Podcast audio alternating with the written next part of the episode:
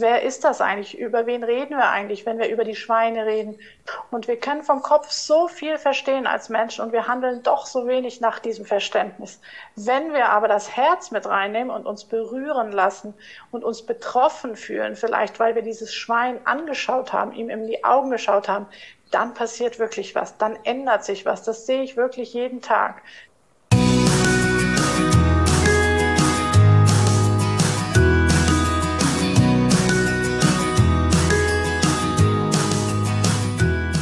Hallo und herzlich willkommen zu deinem Lieblingspodcast Beautiful Commitment Bewege etwas mit Caro und Steffi.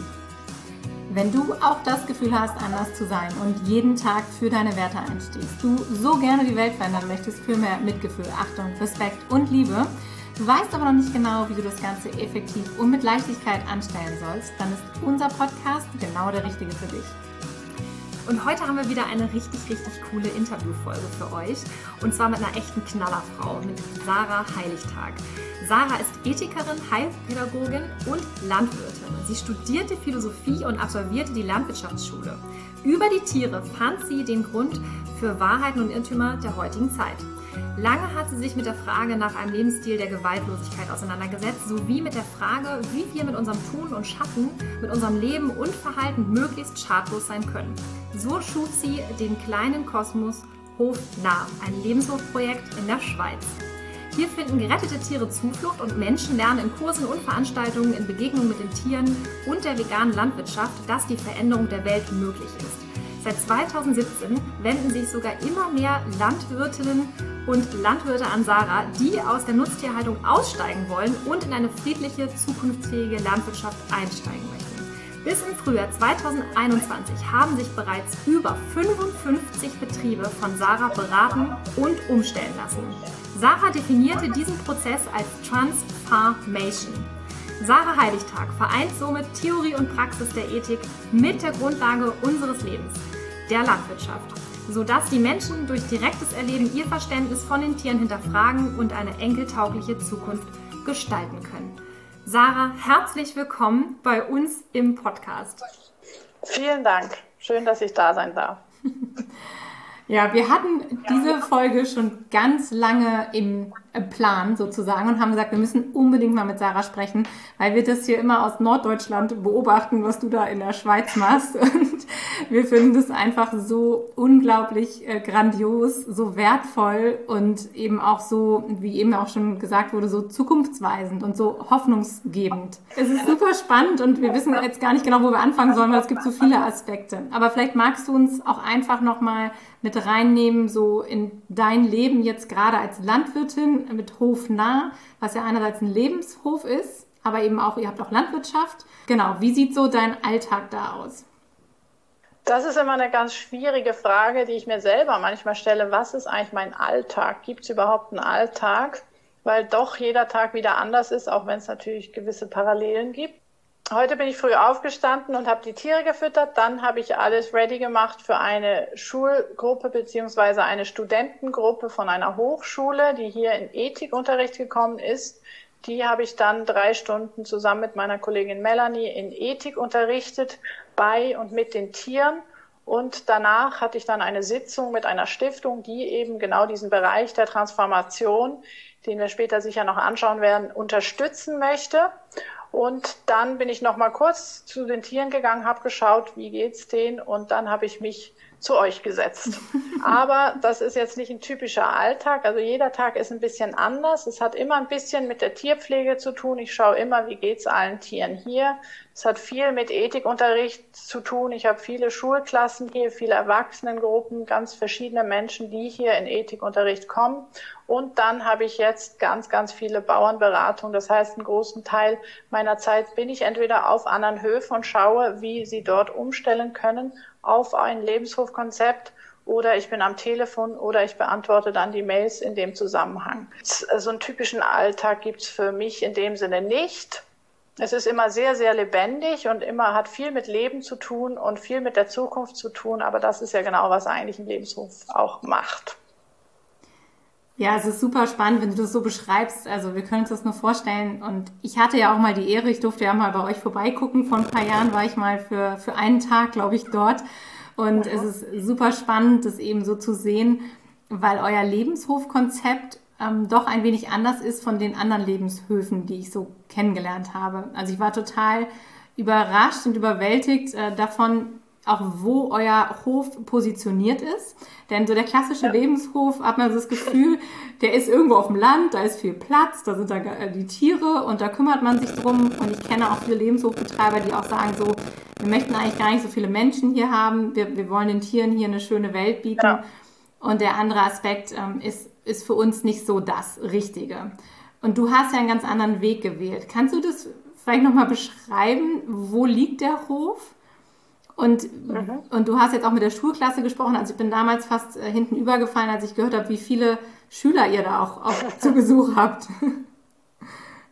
Ja, genau. Also der Hof liegt 20 Minuten von Zürich entfernt, mitten in einem Dorf, also wirklich mittendrin, direkt neben den Schienen. Man kann aus dem Zug aussteigen und ist dann direkt bei uns.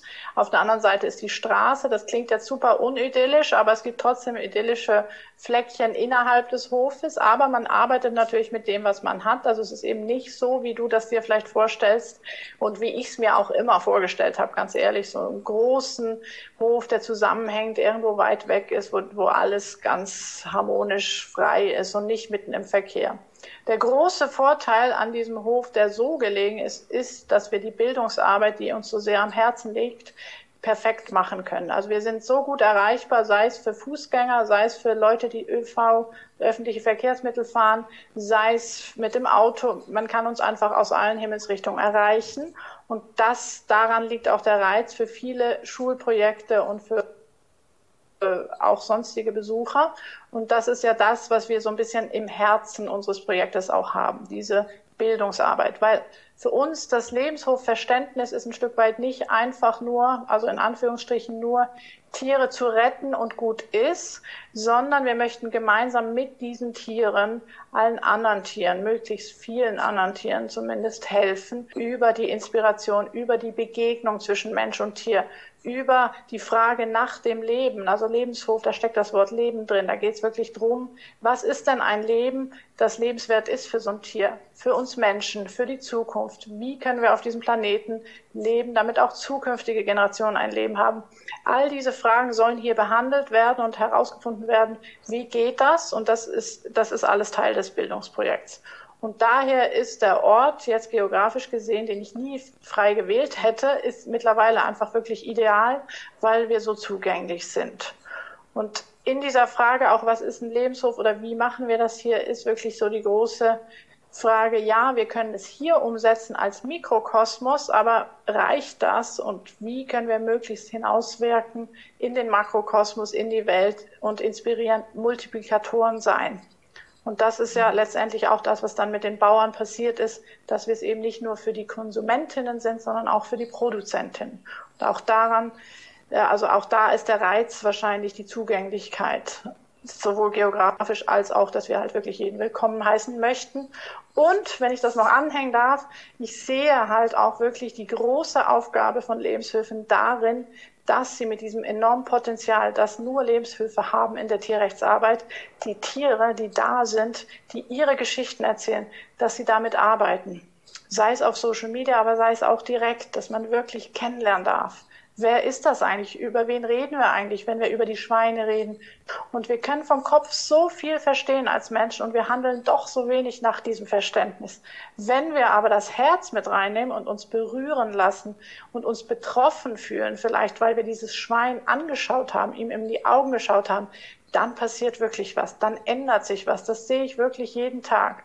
Die Menschen, selbst die sagen, ich komme hier, ja, ich gucke mir mal die Schweine an, aber eigentlich interessiert mich das nicht. Die lassen sich durch diesen direkten Kontakt so sehr berühren, dass sie anders nach Hause gehen. Und darum ist für mich die große, große Aufgabe der Lebenshilfe, die liegt in der Bildungsarbeit. Hm. Bevor ich zu sehr ausufere, höre ich mal kurz auf. Nee, Wahnsinn. Also wirklich perfekt. Also das, da hast du jetzt schon äh, echt einen rausgehauen. Das ist echt der Wahnsinn. Also man kommt ja an eurer Botschaft oder an unserer gemeinsamen Botschaft ja überhaupt nicht vorbei dann, ne? wenn man da bei euch in der, in ja. der Nähe ist. Ne? Der Wahnsinn keine Chance. ja, genau. Ja.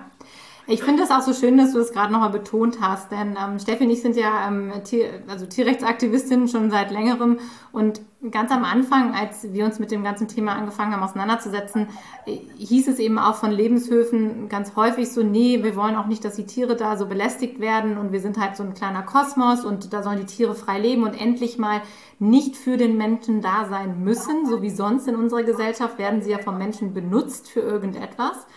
Und das fand ich äh, einen Gedanken, den ich noch nie hatte natürlich, der war für mich dann auch damals ganz neu, konnte das auch irgendwo nachvollziehen aber habe immer schon gedacht, so, aber was ist denn, wenn die Tiere ihre Geschichte erzählen möchten? Und mhm. auch dieses Verhältnis zu, es ist natürlich was anderes, hast du jetzt ein Zoo, wo, wo du Leute vor, also vorbeischleust an irgendwelchen Tieren, die eingefärbt sind, oder wenn man das mal erlebt hat, wie bei euch, die Tiere dürfen ja trotzdem sein, wie sie sind. Und die, die kommen ja mhm. gerne zu den Besuchern. Du, also Ne? Ganz klar, also auf jeden Fall. Also ich möchte wirklich das betonen. Erstens, dass wir natürlich zur Begrüßung gewisse Regeln erklären, wie man sich zu verhalten hat, wie man sich abwarten, zum Beispiel hinsetzt und schaut, welches Tier kommt zu einem. Also wir stürzen uns nicht auf die Tiere. Das sind keine Konsumgüter in diesem Moment. Wir schauen mal, was passiert. Deswegen nehmen wir uns auch so viel Zeit mit den Schülerinnen. Wir setzen uns wirklich dahin und dann schauen wir mal, was passiert. Und, und dann schauen wir mal, was die Tiere wirklich wollen und wie viele sich freuen über den Besuch. Die Schweine zum Beispiel, die sind so abwartend jeden Morgen, die wissen, um neun Uhr kommt vielleicht eine Schulklasse, dann gucken die schon. Und wenn sie die Bahn hören, dann machen sie sich ready und rennen in den Stall und legen sich hin, weil sie ohne Scheiß, weil sie wirklich sich darauf freuen, dass sie gestreichelt werden. Und früher konnte ich immer auf die Weide gehen und sagen, kommt, kommt, es sind Schülerinnen da und alle waren so, oh, die Schweine kommen angerannt, die wollen uns kennenlernen, weil die kommen dann auch alle angerannt. Jetzt sind die Schweine ja einfach viel zu schlau, um einfach noch zu warten. Die, die legen sich schon hin und zwar schön verteilt im Stall, wie sie sich sonst nie hinlegen, nur dann, wenn Schulklassen kommen und warten. Und wenn ich jetzt aber sage, ich gehe zuerst zu den Hühnern zum Beispiel, dann kommt Leonie zum Beispiel, das eine Schwein, und ruft irgendwann und sagt, Moment mal, eigentlich kommst du immer zuerst zu uns mit den Schülern.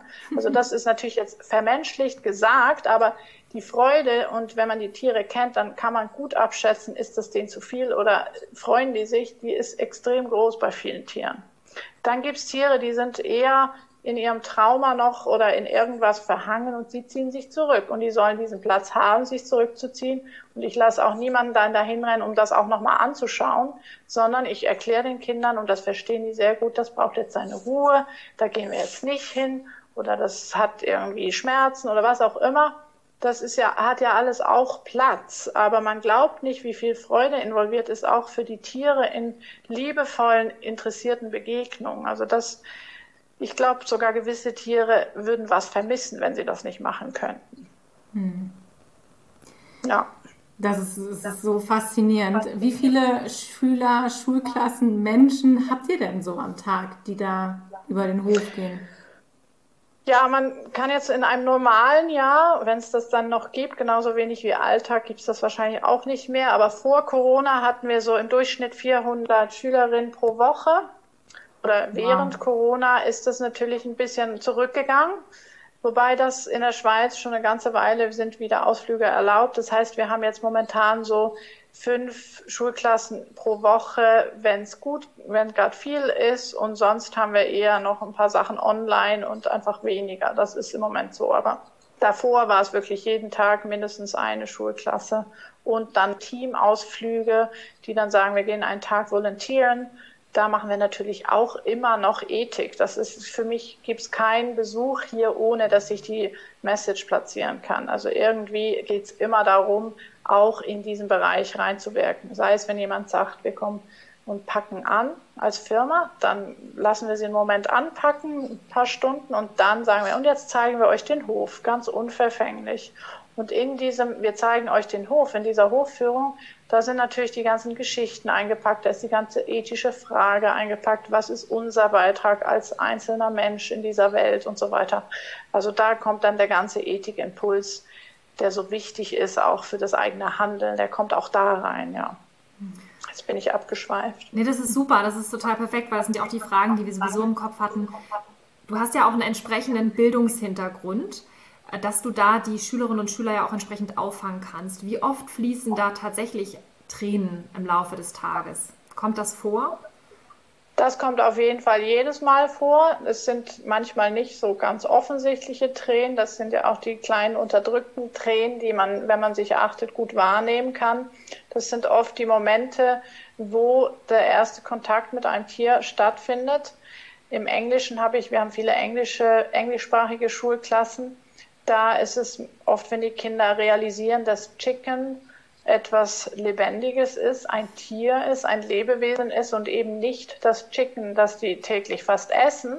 Das habe ich ganz, ganz oft so dieses, was, das ist ein Tier, ich dachte, das sei was zu essen und dann so dieses, Entschuldigung, liebes Huhn, ich werde dich nie wieder essen. Das sind solche Momente, wo wirklich ein, ein tiefer Schmerzmoment auch passiert, wo ich dann auch die Kinder natürlich abhole in all den Möglichkeiten, die sie haben, damit sie eben keine solchen Hühner mehr essen müssen. Das ist ein ganz wichtiger Punkt, einfach um den auch erwähnt zu haben, dass man sie in diesem traurigen Moment nicht alleine lässt und den auch dann als Abschluss des Besuches all die Möglichkeiten aufzeigt, die sie heute haben, dass es überhaupt nicht mehr nötig ist, irgendein Tier zu essen.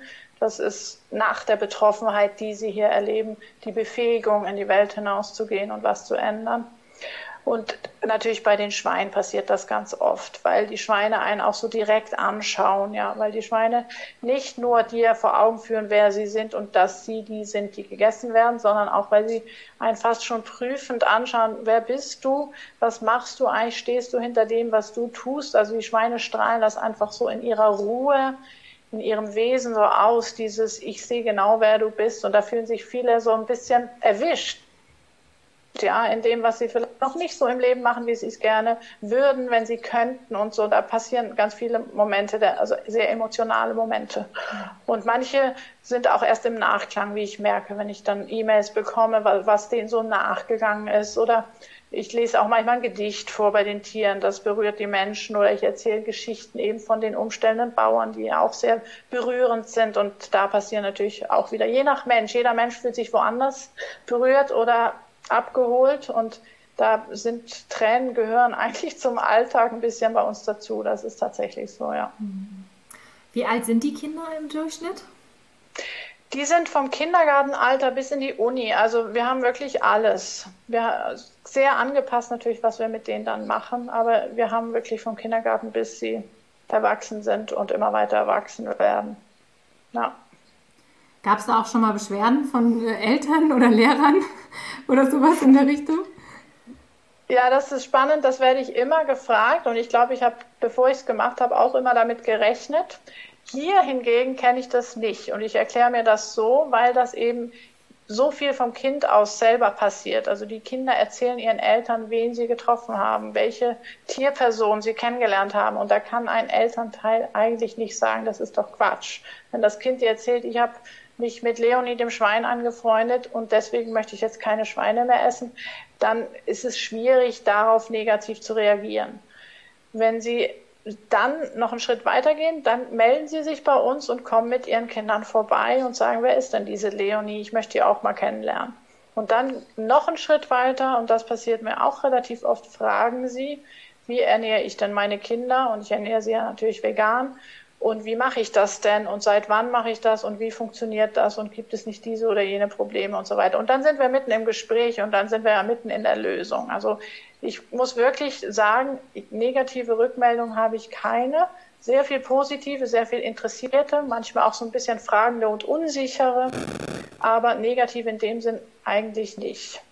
Und ich kann nicht ausschließen, und das, ich denke auch, das passiert, dass natürlich zu Hause diskutiert wird und den Kindern das wieder ausgeredet wird, was sie nach Hause bringen oder auch den Erwachsenen, den Jugendlichen.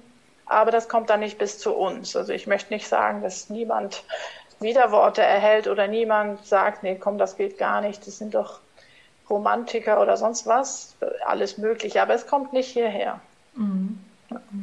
Es ist super, super spannend. Wir sind jetzt auch schon voll im Thema drin. Was uns jetzt nochmal interessieren würde, wie hat das ursprünglich eigentlich alles angefangen? Mit deiner Idee, mit dem ganzen Thema Ethik, bis hin auch ja, zu dem Thema Transformation, was wir jetzt ja auch nochmal besprechen werden, was ja mega spannend ist und auch absolut einzigartig, jedenfalls äh, das, was wir so bis jetzt kenn kennengelernt haben. Ne? Magst du uns ja. da nochmal mit zurücknehmen? Sehr gerne. Ich versuche mich kurz zu fassen, weil das dann doch immer eine längere Geschichte ist. Also eigentlich habe ich ja Philosophie studiert. Ich bin ins Thema Gerechtigkeit, internationale Gerechtigkeit, globale Gerechtigkeit und da studiert man ja sehr lange rum über eine gerechte Welt. Und man kommt natürlich aufs Thema Tierethik. Das ist mit allem verbandelt. Das ist damit verbandelt, wie geht es den Menschen an anderen Orten dieser Welt. Das ist damit verbandelt, dass wir die Biodiversität verlieren, die uns alle auch Stück weit am Leben erhält. Das ist mit unserer Zukunft verbandelt. Alles. Es hat immer mit dem Tier zu tun. Bei allem, was mit Gerechtigkeit zu tun hat, kommst du in irgendeiner Form zum Thema Tier. Das ist auch hochspannend, ja. Und da habe ich mich natürlich total begeistern lassen, weil Tiere waren mir immer schon ein sehr wichtiges Thema und immer schon meine Freunde. Ich habe lange nicht die alle Zusammenhänge verstanden, sonst wäre ich bestimmt vegan aufgewachsen. Aber Tiere gehörten zu meinem Freundeskreis so. Und in diesem Bereich Tierethik, wo eben, wo ich dann auch die Erkenntnis hatte, für mich so, hey, es hat alles, was auf der Welt schief läuft, irgendwo mit Tieren zu tun. Also sei es mit uns selber als Tieren natürlich, aber auch mit den nichtmenschlichen Tieren. Da habe ich dann gedacht, da will ich rein, da gehe ich rein, das unterrichte ich auch. Und wenn ich das allen unterrichte, allen um die Ohren haue, dann werden alle das verstehen, so wie ich das jetzt verstanden habe. Und dann werden alle in die Welt rausgehen und sofort was verändern. Und dann habe ich gemerkt, das stimmt ja gar nicht. Zwar im Kopf ist eine Erschrecken da, eine Erkenntnis da und ein Ja, das geht so nicht, aber im Handeln, das hört manchmal schon in der Unimensa auf, ja. Wir diskutieren angeheizte Diskussionen, begleiten uns den ganzen Vormittag, dann gibt's Mittagessen und welches Menü wird in der Schweiz gewählt? Menü 1. Und das ist immer mit Fleisch in der Schweiz. Und das hat mich extrem frustriert. Also dieses ganz Simple, wo man eigentlich sagt, ich habe es verstanden vom Kopf. Im Kopf ist alles klar, aber dann hört es auf. Es geht nicht in die Handlung. Und dieses zu erleben, auch dann im Unterricht und immer und immer wieder, habe ich mit meinem Mann, mit meinem heutigen Mann zusammen, er hatte das gleiche Erleben in den Umweltnaturwissenschaften, so dieses, man weiß alles, man hat sogar die Lösung für alle Probleme irgendwo in Büchern, in Forschungsarbeiten, man hat sie, sie werden nur nicht umgesetzt das ist ein, ist ein Erschrecken eigentlich. Und da haben wir uns gefragt, woran liegt das wohl? Und das für uns lag der Schlüssel darin, dass man sich selber nicht betroffen fühlt. Das sind immer die anderen, die irgendwas falsch machen. Es hat nichts mit mir zu tun. Und das war so der Moment, wo ich sagte, wir müssen einen Ort schaffen, wo wir mehr, wo wir den Leuten beibringen, dass sie betroffen sind, dass es um sie geht, dass es um jeden Einzelnen geht, dass es unser aller Thema ist. Und da kam dann die Idee, es muss eigentlich ein Ort sein, wo das Herz berührt wird und wo wir nicht nur im Verstand hängen bleiben und aus dem folgt dann die Handlung. Und logischerweise, wenn es um die Tiere geht zum Beispiel, dann müssen ja die Tiere irgendwie dabei sein. Wir können noch so viel über Schweine sprechen, wenn wir sie nicht erleben und nicht kennenlernen dürfen, bleibt es wieder sehr theoretisch und kommt nicht bis zum Herz. Wenn aber ein Schwein dir gegenübersteht und dir zeigt, wer er ist, dann ist dein Herz direkt berührt. Und dann musst du nur noch die Fakten liefern. Also du kannst auch mit diesem Berühren, mit dieser Betroffenheit zuerst arbeiten und dann holst du den Verstand dazu. Und der Verstand wird dir dann schon sagen, wenn ich diesem Tier Gerechtigkeit geben will, dann werde ich auch seine Artgenossen nicht mehr essen und so weiter. Also das war so der Impuls. Und dann habe ich natürlich gedacht, okay, wenn das ein Ort mit Tieren sein muss, dann muss es ja beinahe ein Hof sein. Und wie kann ich überhaupt einen Hof in der Schweiz erwerben oder pachten oder was auch immer. Und dann habe ich die Landwirtschaftsschule besucht, während ich Ethik unterrichtet habe, weiter. Habe ich mich angemeldet für die Landwirtschaftsschule. Das gibt es in der Schweiz, so eine nebenberufliche Landwirtschaftsschule. Dann bist du nachher berechtigt, wie ein richtiger Bauer, das landwirtschaftliche Land zu bewirtschaften.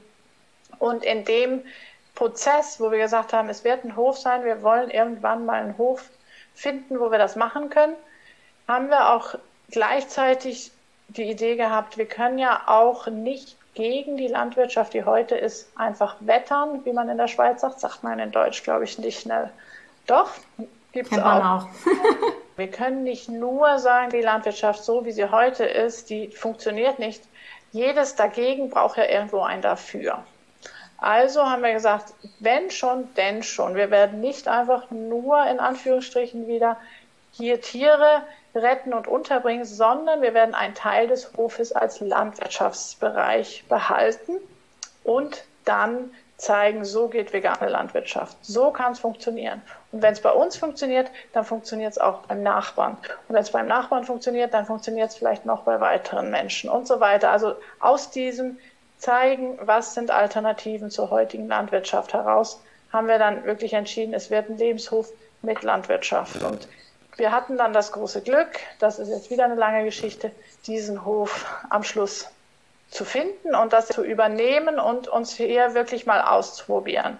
Und dann haben wir angefangen mit diesen geretteten Tieren und mit der Landwirtschaft und das alles in, unter einen Hut zu bringen, dass es auch wirklich funktioniert, dass es auch nachhaltig funktioniert, dass es wirklich auch so von dieser ökologischen Idee unter einem Planeten ist, weil man jetzt sagt, der Schweizer verbraucht 3,5 Planeten, das haben wir ja einfach gar nicht. Haben wir gesagt, wir machen das jetzt so, dass wir nur noch diesen einen Planeten bräuchten, wenn jeder so wie, wie wir machen würde.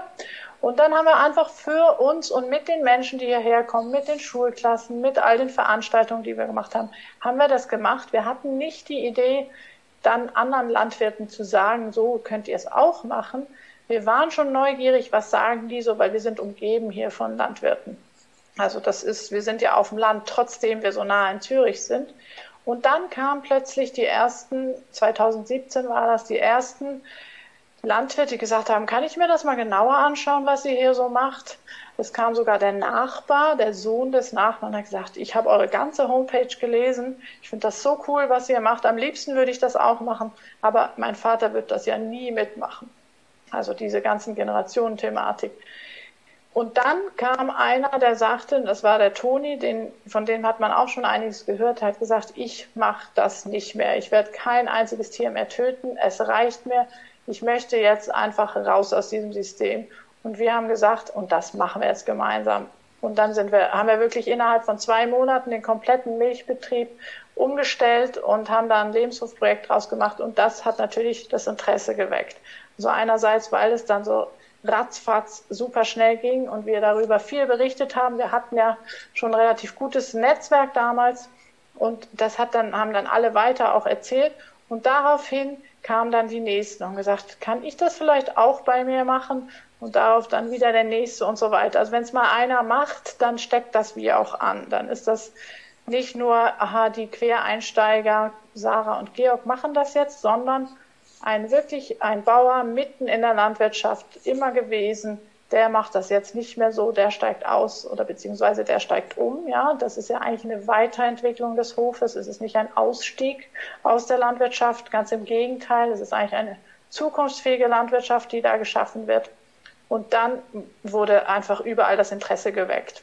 Dann kam auch die Bauernzeitung und hat sich dafür interessiert. Und so hören dann natürlich immer mehr ähm, Landwirte davon und es sind in den letzten Jahren wirklich immer mehr gekommen, immer aus dieser Motivation, das Tierleid war zu krass für die. Ja, und das finde ich noch so, das hat mich sehr erschüttert. Da habe ich dann immer wieder geweint, weil ich so berührt war, weil ich dachte, komm, die machen das so lange, die sind so abgehärtet, das ist, das ist für die ja nicht ein Thema mehr. Aber als die jetzt plötzlich durften, als sie jetzt plötzlich sagen konnten, ich kann zu meinen Gefühlen stehen, die ich immer unterdrückt habe, da kommt das, bricht es auch aus denen heraus. Die haben, die saßen, gestandene Bauern saßen vor mir und haben geweint und gesagt, ich habe nie gedacht, dass ich was anderes machen kann als das, was ich heute mache.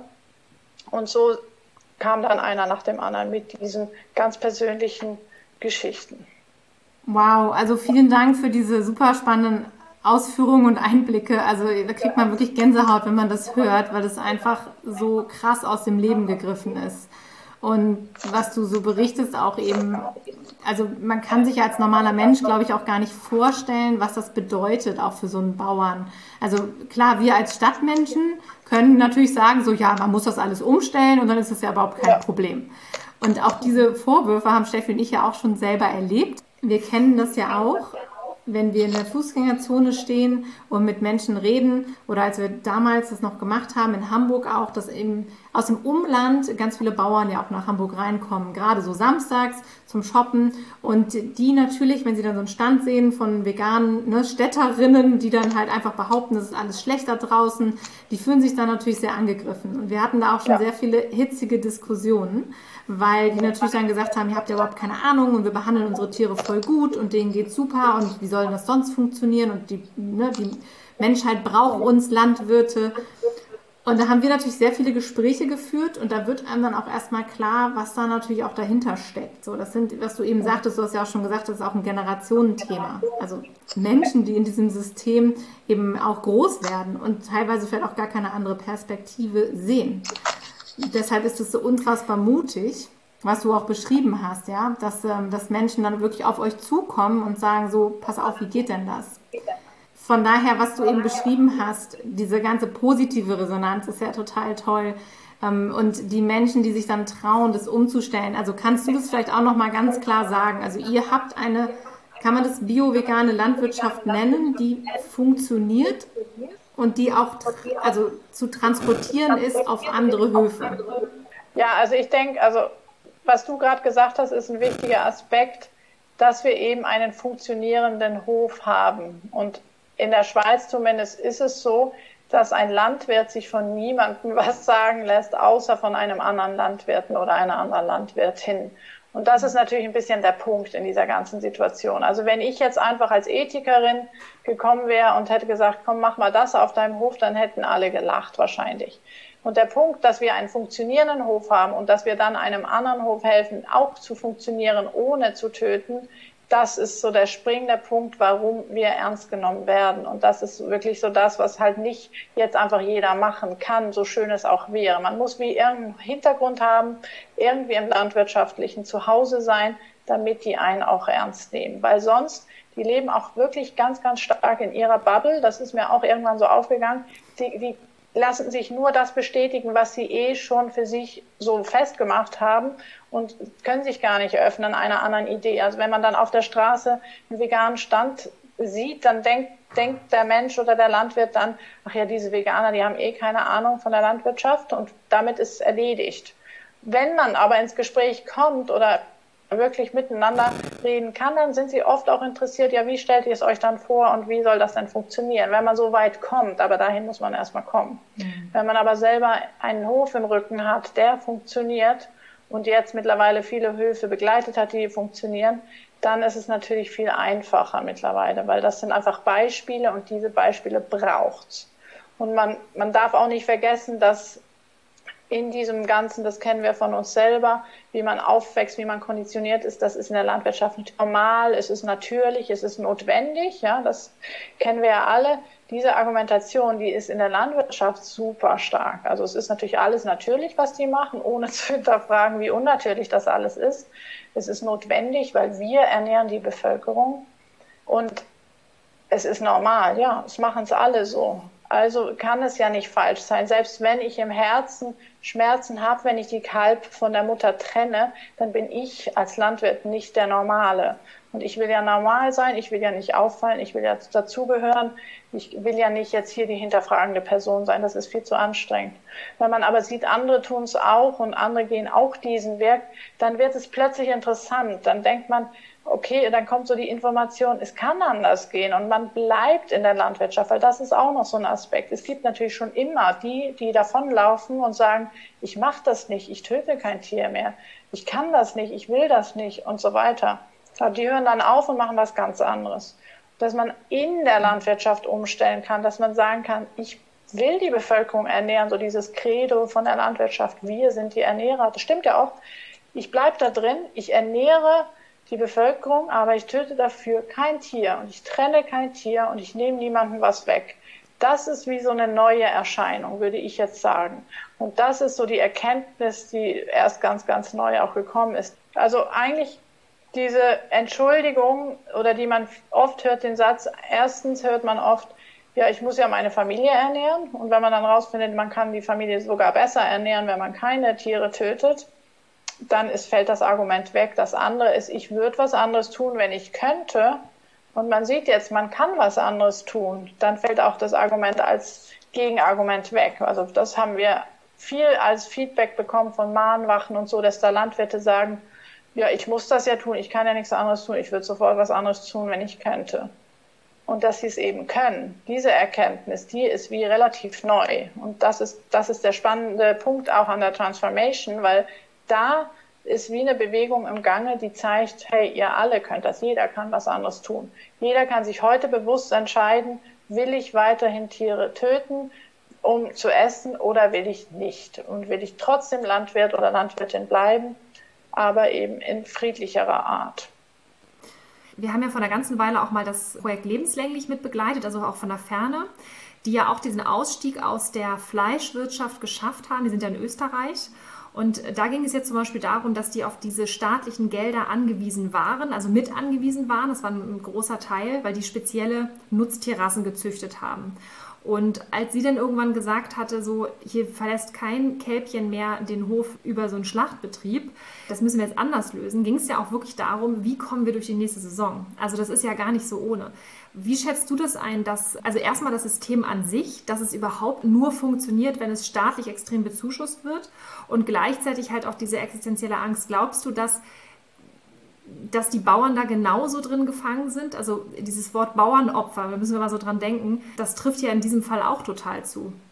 Das waren jetzt mehrere Fragen in einer, würde ich sagen. Also das System an sich, und ich denke, Deutschland ist ein bisschen anders als die Schweiz, aber das System an sich ist ein versklavendes System, ganz ehrlich. Also einerseits diese, dieser Druck, der ausgeübt wird durch die Subvention, durch die Direktzahlung, wie die Schweizer das lieber nennen, der ist schon mal ziemlich hoch. Also das ist, schafft eine große Abhängigkeit.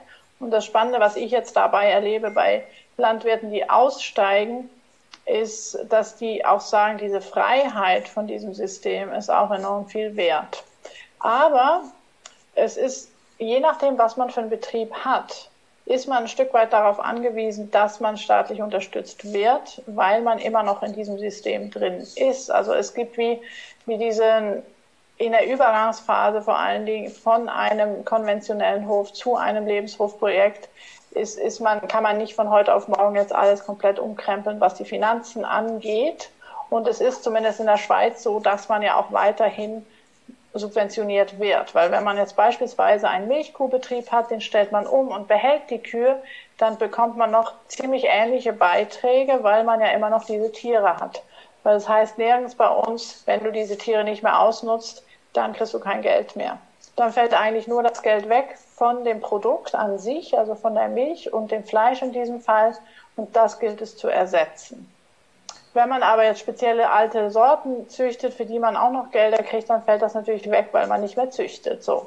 Also das ist mal der eine Aspekt. Es gibt innerhalb dieses ganzen Subventionssystems gibt es verschiedene Varianten, wie es dann weitergeht wenn man relativ die Rahmenbedingungen relativ ähnlich hält, einfach nicht mehr tötet, bleibt auch das relativ ähnlich für den Moment.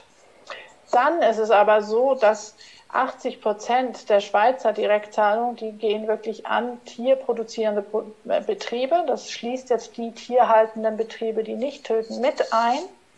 Aber das, was heißt das für ein Produkt? Das heißt eigentlich, dass wir pflanzenbasierte Landwirtschaft praktisch überhaupt nicht unterstützen, also dass der Staat das nicht unterstützt. Das heißt für den Verbraucher und die Verbraucherin, sie zahlen einen Preis, der der reale Preis ist vom Landwirt, hoffentlich, wenn's, wenn sie an einem guten Ort verkaufen können.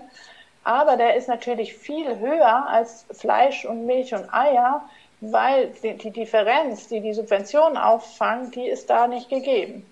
Deswegen ist zum Beispiel ein Haferdrink viel teurer als eine Kuhmilch, weil die Kuhmilch so stark subventioniert unterwegs ist. Ja, das ist eigentlich haarsträubend, weil würde man das reell, also eine Kostenwahrheit haben, dann wären die veganen Produkte viel, viel günstiger und die tierischen Produkte wären viel, viel teurer in der Schweiz. Wieso, wieso ist das so? Wieso werden denn diese ganzen tierischen Produkte so krass supported? In der Schweiz ist es sicher so, da hinkt man immer allem etwas hinterher. Man hat noch nicht realisiert, dass man die Nachhaltigkeit und die Biodiversität subventionieren sollte, wenn überhaupt, dass man in die Zukunft investieren sollte, dass man die Umwelt Belastung vielleicht stärker besteuern sollte und so weiter, sondern man ist immer noch in diesem alten System so ein bisschen nach dem Krieg, wo man sagte, wir müssen helfen, den Bauern helfen, dass sie, egal ob sie ihre Sachen verkaufen oder nicht, Geld kriegen. Und das hinkt so wahnsinnig hinterher, weil danach wurde das Fleisch und da wurde es ja immer größer, Fleisch, Milch, tierische Produkte wurden immer mehr verkauft, das ist ja explodiert, dann kam die Massentierhaltung und so weiter. Und dass, dass man eigentlich nicht auf die Ethik und auf die Zukunftsfähigkeit schaut, sondern einfach, dass diese Produkte, die es heute gibt, an Absatz finden, beziehungsweise Geld generieren, dass sie eigentlich gar nicht mehr generieren. Das ist eigentlich wie so eine Verzögerung der Realitäten, würde ich jetzt sagen, wenn das für euch Sinn macht. Hm. Es ist nicht, dass man bewusst sagt, hey, diese Produkte sind wieder alle Zweifel die besten, die es gibt, deswegen geben wir da noch extra Geld. Das ist einfach, es wurde damals entschieden, es braucht ein extra Geld für solche Betriebe und das ist bis heute aufrechterhalten und hat sich so sehr auch in der Schweiz mit diesem ganzen Heidiland-Image, wo man denkt, das Schweizer Tierschutzgesetz ist eh das Beste und die Schweizer Kühe sind so glücklich und über die Schweine redet man ja gar nicht und über die Masthühner redet man auch nie, weil dass die nicht glücklich sind, das sieht man auf den ersten Blick. Aber so dieses ganze andere versucht man aufrechtzuerhalten. Parallel dazu ist die Lobby natürlich dahinter extrem groß gewachsen. Die will natürlich dieses Geld nicht loswerden und versucht krampfhaft auch gegen diese ganzen pflanzlichen Alternativen, die es mittlerweile gibt, Kampagne zu machen. Also wir haben viele große Anti-Pflanzenmilch-Kampagnen, die in der Schweiz laufen, weil sie merken, dass da was sich ändert. Also es, es ist einfach alles super verzögert. Aber eigentlich ist es überhaupt nicht mehr zeitgemäß. Ja, total spannend, dass du das ansprichst, weil gerade so dieser Aspekt, ich kann, kann ich mir vorstellen, in der Schweiz dieses, was du sagtest mit dem Heidi und diese heile Welt und diese wunderschöne Landschaft und dass man ja auch unfassbar stolz ist auf sein Sein, was man da erschaffen hat. Also eben diese Idylle und so. Das gehört ja auch so ein bisschen so von meiner Warte betrachtet eben auch zu den Schweizern an sich dazu. Und dass man da natürlich so ein bisschen, oder was heißt ein bisschen, dass man einfach wirklich den Finger ja in die Wunde legt in dem Fall und sagt so, hey, das funktioniert nicht. Und wie du gerade beschrieben hast, ist, wer steckt denn dahinter? Oder weil, wenn diejenigen, die da drin sind, wie du sagst, eigentlich auch nicht glücklich sind, wer befeuert das denn noch, dass es halt dabei bleibt? Dass es nach wie vor eben dieser Eindruck entsteht, wir müssten das aufrechterhalten, das System. Also ich will hier nicht irgendwie Schuldzuweisungen in dem Sinne machen, wer ist es genau als Organisation oder so, aber es sind sicher ein paar wenige Großkonzerne dahinter sehr interessiert, weil sie sehr, sehr, sehr gutes Geld machen mit dem Status quo. Und das ist, kann man einfach nicht schön reden in dem Fall. Und dann über dieses, wie sie sich auch ihr Leben rund um das aufgebaut haben oder wie sie ihren Großkonzern rund um das aufgebaut haben ist natürlich jede Veränderung ein Stück weit eine Bedrohung, weil sie sich dann auch neu definieren und neu denken müssten. Und das kann man ganz leicht, dass man den Landwirten was wegnehmen will, befeuern. Also in, da machen dann die Landwirte in ihrer Lobby, in ihrem Bauernverband auch mit. Also die haben auch immer noch diese Glaubenssätze, dass es notwendig ist, dass es nicht anders geht. Die haben sie so klar verinnerlicht, wie wir das als Privatperson vielleicht kennen, von, von Menschen, die sagen, vegan ist ungesund, das hat mein Arzt gesagt oder so. So ist es bei den Landwirten so, dass es funktioniert. Ist ja nett, ist für ein paar Romantiker ganz eine schöne Idee, aber es funktioniert ja so nicht und irgendwie muss ich ja auch meine Familie ernähren. Da sind wir wieder bei dem. Also die lassen sich gar nicht so weit hinaus, mal zu denken, könnte es anders funktionieren? Fühle ich mich eigentlich wohl mit dem, was ich mache? Kann ich wirklich dahinter stehen? Sondern die lassen diese Glaubenssätze, die sie haben, dass es so sein muss und immer schon so war und nur so funktioniert, darin verharren sie und lassen die sich konstant rückbestätigen. Und dann kommt natürlich keine Bewegung zustande, wo dann alle auf die Barrikaden gehen und sagen, hey, liebe Milchkonzerne, wir wollen jetzt nur noch Pflanzenmilch her herstellen. Ich denke trotzdem durch diese vielen Transformationen, die passieren, durch diese Hilfe, die umstellen, und ich sehe es ja, da passiert so viel Inspiration, dass überall so eine kleine Kerze angezündet wird, die dann wiederum andere anstrahlt und motiviert. Und ich glaube, so kann die Veränderung von unten her kommen, weil im großen politischen Stil wird sie auch da erst verzögert passieren. Jetzt hast du die äh, Frage im Prinzip schon eingeleitet, die ich jetzt eh schon gerade im Kopf hatte. Und zwar, wie kann man denn dich jetzt zum Beispiel bei dieser Arbeit unterstützen? Also wir kennen jetzt wirklich niemanden und wir kennen wirklich viele Leute, die exakt das machen, was du machst mit diesem Komplett-Package, mit diesem Riesenpaket sozusagen an, an Bildung für alle Beteiligten. Wie kann man dich unterstützen oder wie kann man das Projekt Hofnah unterstützen, dass du als Multiplikatorin noch mehr gestärkt bist? Also was kann man dafür tun, dass Transformation wirklich in Deutschland generell, also im deutschsprachigen Raum und auch darüber hinaus bekannt wird? Also dieses System und die Idee dahinter. Also man kann natürlich von uns erzählen, ganz einfach. Man kann die Flyer, die sind jetzt gerade fertig zum Thema Transformation, die kann man natürlich verteilen. Man kann in Gesprächen, und da ist jeder irgendwann mit Landwirten im Kontakt, sei es über die Verwandtschaftsgespräche, sei es an Familienfesten, sei es an Mahnwachen, sei es auf, an straßenaktivistischen Tätigkeiten, wo auch immer, dass man versucht, in einem empathischen Gespräch, in einem wirklich vielleicht sogar ein bisschen geschulten Gespräch sich überlegt, was ist ein gutes Gespräch, wie kann man gute Gesprächsführung machen, dass man da die Leute involviert, die in irgendeiner Form in der Landwirtschaft arbeiten oder jemanden kennen, der jemanden kennt, der in der Landwirtschaft arbeiten und die Geschichten erzählen. Ganz, ganz wichtig, dass man eben die Geschichten von den Umstellungen erzählt zum Beispiel, weil das alleine hat schon verschiedenste Menschen oder Landwirte inspiriert, wenn jemand sagt, übrigens habe ich gerade gelesen von einem Schweinebauern, der so und so. Dann hören die hin, weil die denken, ah ja, ich bin ja auch einer, ein Schweinebauer, ich, das interessiert mich jetzt oder so, dass man wirklich mit Geschichten arbeitet und nicht mit du sollst, du musst und es ist eh schon zu spät, sondern einfach wirklich so auf die schöne Art zu sagen, hey, hast du dir mal überlegt äh, oder hast du schon gehört, dass der und der, also das finde ich mega, mega wichtig.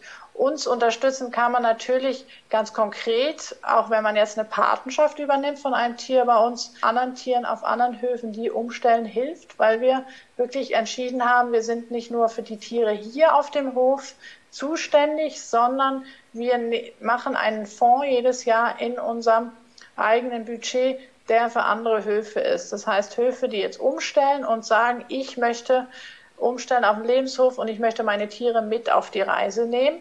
Und das ist manchmal eine Reise, die auch unterstützt werden muss.